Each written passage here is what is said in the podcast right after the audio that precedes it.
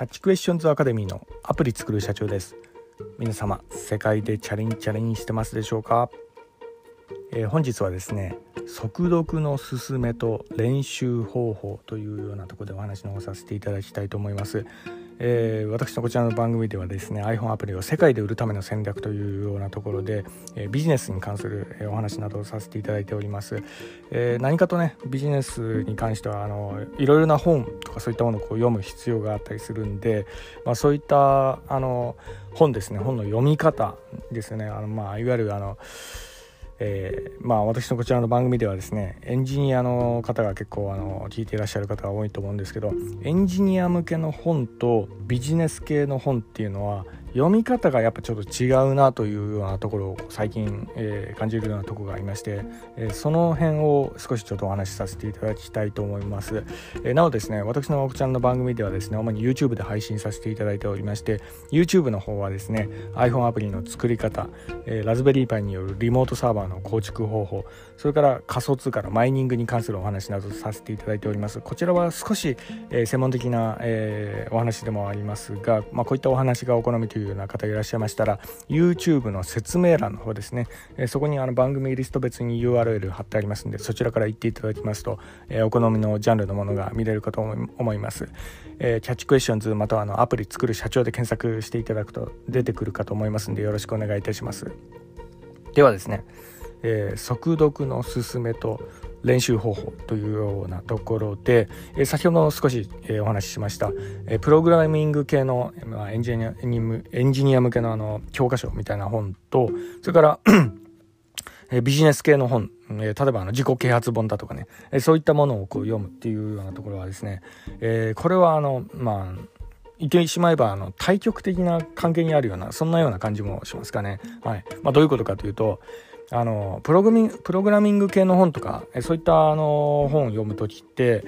えー、まあ、私も実はそうだったんですけど、えとにかくですねやっぱね基本ゆっくり読むっていうのが、えー、まあそれなのかなっていうような感じ、えー、するとこあるんですね。それはですね、やっぱの結構あのコードとかそういうのを学ぶの難しかったんで、えー、時にね、あの反復しながら、え、ちゃんと理解するまで次のページに進まないっていうようなスタイル、え、こういった読み方で読んでしまったりするようなとこ結構あったりするんですよね。で、えー、こういうような、え感じだとですね、えやはり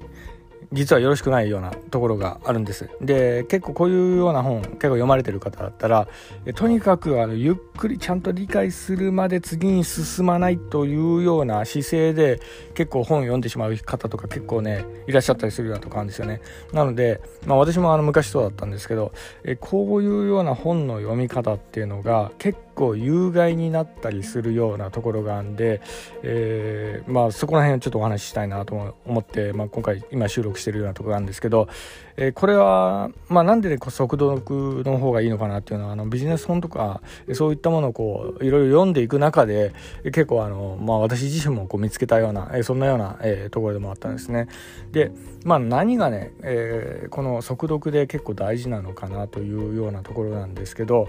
えー、それはあのズバリ言うとなんですけど、えーまあ、知りたい情報とか、えー、読みたい情報っていうのは人それぞれにより異なるというようなとこなんですね。その人がどういう経験を持っていてこれまでどう生きてきたかだとか、そういったものによって人それぞれに、えー、まあ、の情報、まあ、同じ言葉だとしてもですね、それが心に刺さるかどうかっていうのがこう変わってくるわけなんですよね。で人のその、まあ、経験に生かせるかどうかとえー、そういうようなことはですね同じ言葉同じ文字がそこにこう刻まれてたとしてもそれを汲み取る人によってですねやっぱあの理解がこう変わってくる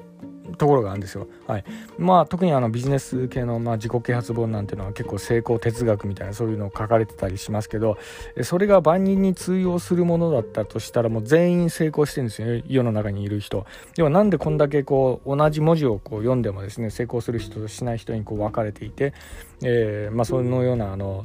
ことになってしまうかっていうとやはりあの同じ文字刻まそこに刻まれてたりしてもですねその、えー、受け手によって、えー、その頭の、え、中までこう届くっていうようなところがやっぱちょっと変わってくるんですよね。ちゃんと行動に移せるかどうかとかそういうようなところがこう変わってくるんでまあだからこそなんですよね。だからこそその自分にこう役立つかどうかっていうようなものを、え情報を取捨選択しながらこう探していかなければならないっていうようなところ、まあ、これはですね、えー、まあ本に本を読むにあたって結構大切な姿勢なんじゃないかなというようなところで。まあだからこそこの速読というようなところですね。まあ速読というかスキャンですよね。スキャンして自分の言葉に刺さる言葉をこういち早く探してでその言葉に集中して、えー、あの頭にこう入れていくっていうような姿勢ですよね。それが結構大事になってくるわけなんです。でえー、こういうような読み方を、えー、まあ、鍛えるにはじゃあどうしたらいいのかっていうようなところで、え、今回ちょっとお話しさせていただきたいのが、まあ、2点、えあります。はい、で1つはですね、え目的を明確にするというようなところですね。はいまあ、本を読む以前の問題なんですよね、えー、自分の目的は何なのかというようなところをこう明確にした上で本と向き合っていくっていうようなのがまず大事になります。えー、今何をしたいのかだとか人生をどう生きたいのかだとかそういうようなとこですよね、えー、プログラミングで友達にすげえと言われたいだとかあと家で好きな、えーまあ、時に場所を選ばずに選ばずに仕事をするような生活を送りたいだとかね。あとあの海外に行って IT 系ビジネスで起業したいだとか、まあ、あのいろいろあの夢とか生き方とか生き様とかいろいろあると思うんですけどえー、それがまあ人によってこう違うんでその部分ですね。自分の胸に手を当てて、まあ、どういうふうな生き方をしていきたいのかというようなものを考えた上で本と向き合っていくっていうようなところですね、まあ、それによって、えー、汲み取る、えー、文字とかそういったものの響きがこう変わってくると思うんですね。はい、でこれがまあ一つ目だったんですけど。あともう一つねやっぱあのどうしてもやっぱ必要なのはですね、えー、速読の練習ですね。はい。まあ、これはあのまあ言ってしまえば当たり前っちゃ当たり前のことなんですけどただですね、えー、結構あのなかなかこうできないっていうのが、まああのまあ、人の常だと思うんですけどというのはですねあのまああのせっかく買った本とかそういったものってやっぱくまなく読みたいですよね。自分の未然に切って、えー、まあのね結構高い本とか時に買うかもしれないですけど、え、そこまでこう投資したんでその部分を、えー、まあ少しでもねあのまあ、バックしたいなみたいなそういうような、えー、取り返したいなとかそういうような意気込みで結構読まれてしまったりするようなところあると思うんですけどあのこれはですね、逆に、逆効果、逆効果になってしまったりするようなとこがあるんですよね。あの、特にあの、損切りできないような性格の人とかそういうのがこういうのにこう陥ってしまったりするようなあの考え方になってしまったりもするようなとこがありますけど、あの、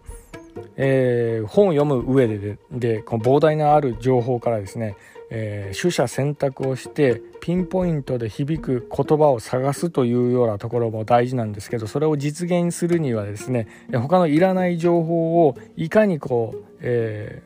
ー、あのあまりこう時間かけずに、えーパッとこう探せるかどうかっていうようなところ、えこれはですねあの一つこう練習しなければ、え、なかなかこう身につかないようなとこがあるんですね。それはもうあの数ですよね。本を読む数によってこう身につけられるというようなとこでもあるんですけど。で、えー、こういったあの感じで、あのー、まあ、少しね、あのー、せっかく買った本なのにというような考えでちょっと、あの損切りできないようなそういうようなあの方に、え少しちょっとお勧めさせていただきたいところはですね Amazon のアンリミテッドっていう、えー、サービスがあるんですね。それはあの30日間限定で本読み放題みたいな無料サービスがあったりするんですけどこれあの実はあの最近私これ、えー、加入しているところがあるんですけど結構練習になるというかですね速読の練習になりますね。それはあの、まあ、さらにですねあのこの30日間っていう期間限定があったりするんで時間縛りが結構ね自分に課せられたりするんで私もですね、えこれにこう加入してらですね、え今までにないぐらいの量の本を最近こう読んでたりするようなとこがありまして、で特に、えー、まあ、無料でね本読み放題なんで、えー速読の練習なんですね、これね。なんでね、あの、まあ、この辺、あの、なんかね、最後、少しちょっとアマゾンアンリミテッドの宣伝みたいな、そんなような感じにこうなっちゃってるようなとこあるかもしれないですけど、まあ、ただですね、あの、えー、もしねあのちょっとねお金をこうねあの投資するものに関してはあの少しまあなんか抵抗感じるようなそんなような方がもしいらっしゃったらなんですけど、えー、結構この Amazon アンリミテッドのこの30日間無料の読み放題期間を利用して速読の練習をしてみるっていうのも結構大事だったりしますね。はい。もう本当にこうスキャンするようにこう本を読んでってその中から自分に大事な情報をこう素早くこう汲み取るっていうような練習。これやっぱね数を打たないとえー、なかなかね体得できないようなとこがあるんですよねなので、えー、もしねあの特にエンジニアの向けエンジニアの方であの結構ゆっくり本を読んでしまう癖が身に染みてしま身にねついてしまっているような方、えー、そういうような方いらっしゃったらですね、えこのようなスタ、えー、Amazon Unlimited とかそういったものもこう結構利用されるのもよろしいんじゃないかなというようなとこが、えがありますんでねちょっと紹介させていただきました。はいまあ、とにかくですねあのまあ、速読というようなところですね、えー、スキャンして情報を汲み取るというようなところ結構大事だったと大事だと思いますんでね、えー、一つ参考にしていただければと思います。本日は以上になります。では最後にいつもと同じ言葉で締めさせていただきたいと思います。IT エンジニアに栄光あれ。